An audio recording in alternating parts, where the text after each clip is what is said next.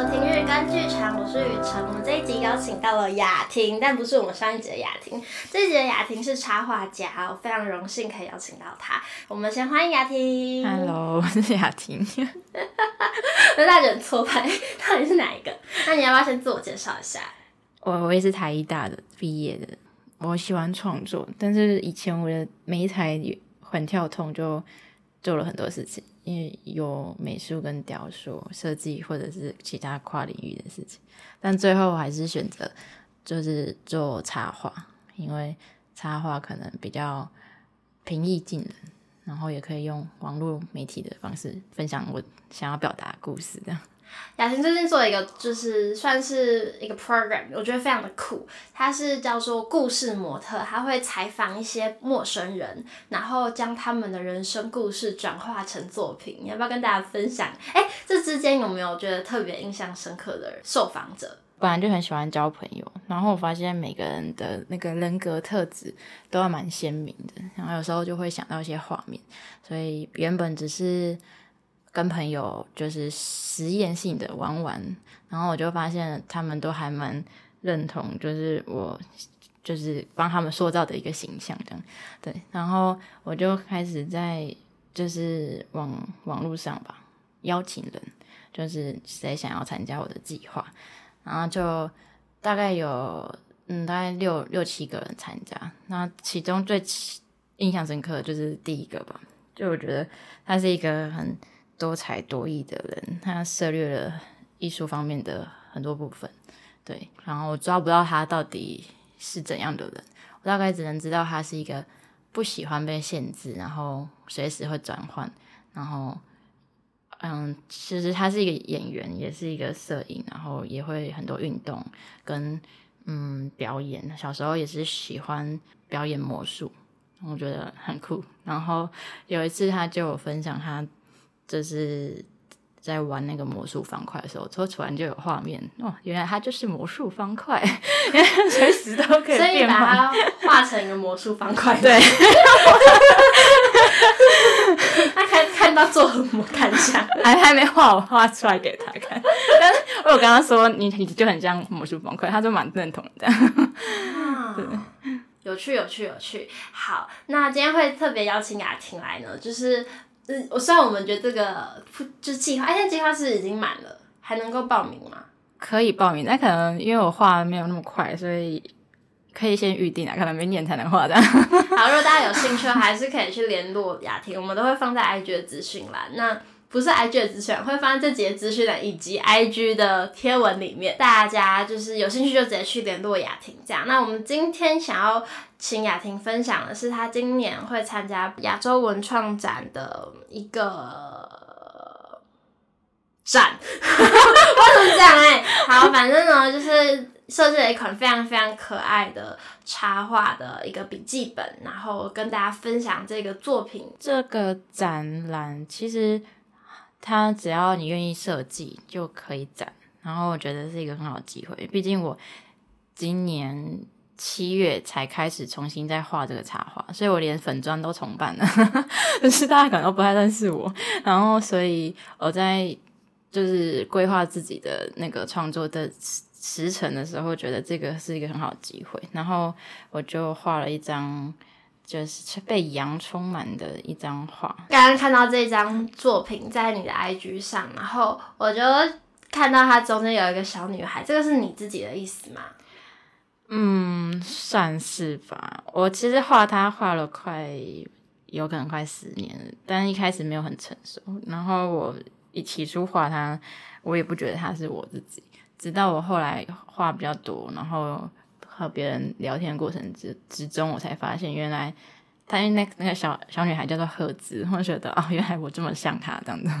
哦，其实我以前就是几年前刚开始看到你在画这个东西的时候，我很想买一个这个图在放在我家里，因为我很喜欢这种很有童趣，然后又很温馨、很温暖的东西。可是呢，我后来发现我租屋处都不能挂画。黄汤第一件就是呃墙不能挂东西哦，所以至今还没有办法实现。那像这种很可爱的东西，它上面还写说让喜欢的事成为生活，就很适合放在包包里，然后每天带出去，然后要写字啊，做一些心情语录，都可以看到这些很温暖的东西。嗯，为什么会画这么多羊啊？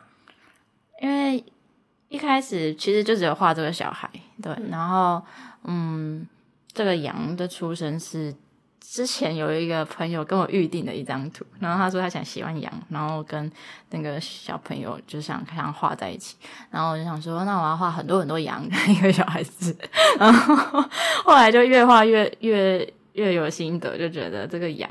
其实好像我在更早以前就有画过，然后觉得这个羊其实，嗯，也代表着他的朋友吧，就是也可以让他很舒服的休息这样子。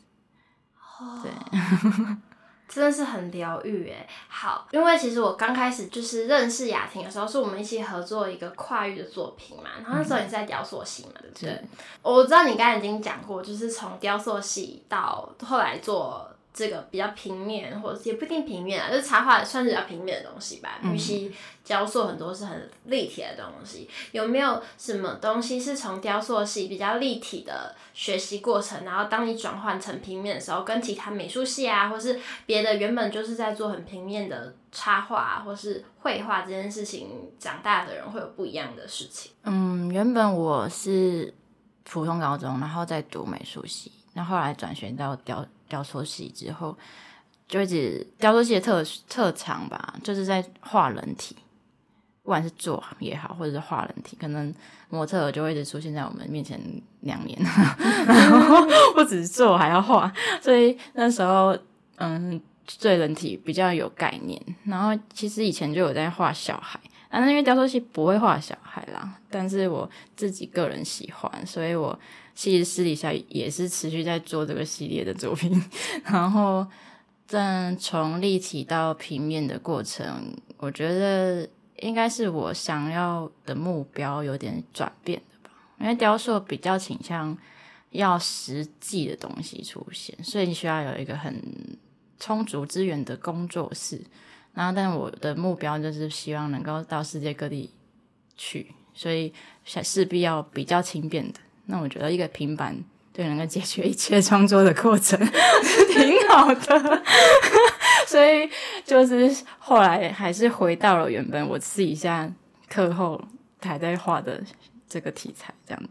但是他刚刚讲的就是人体的部分，因为经过雕塑系的训练，就会比相对其他美术系或者是其他学习的来的比较强一点，这样。哦，对我觉得收听我们 podcast 里面呢，还是有蛮多朋友对画画这件事情很感兴趣的。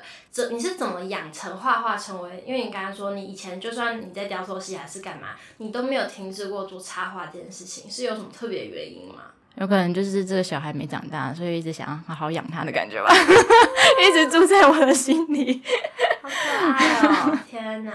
好，我觉得我们这一集呢，就是大概的认识了这个很可爱的小孩，然后他如何在众多的羊群中，他写说：“我找到了你，在众多的羊群中，你属于了我。”好像小王子跟狐狸的关系哦，怎么可爱？还有小王子跟红那个红玫瑰，就是在很多很成千上万里面的玫瑰，其他人跟我都没有关系，但是你你跟我是有个连结在那种感觉。好，我不知道大家看到这个非常。我又要说“童趣”这个字嘛，但是我觉得它真的是软绵绵、很舒服、很疗愈的一个图。里面大家的感觉是什么？那欢迎大家今天到我们的 IG 上去认识雅婷的作品。然后，如果对她的故事模特的呃 program 有兴趣的话呢，也可以直接去联络他。那我们下一集会请雅婷跟我们分享。在台艺雕塑系的点点滴滴，然后如果就是大家对生涯发展就是有很多的问号的话呢，雅婷也可以跟我们提供她自己的一些故事经历。那谢谢大家今天的收听，我们下期见，拜拜。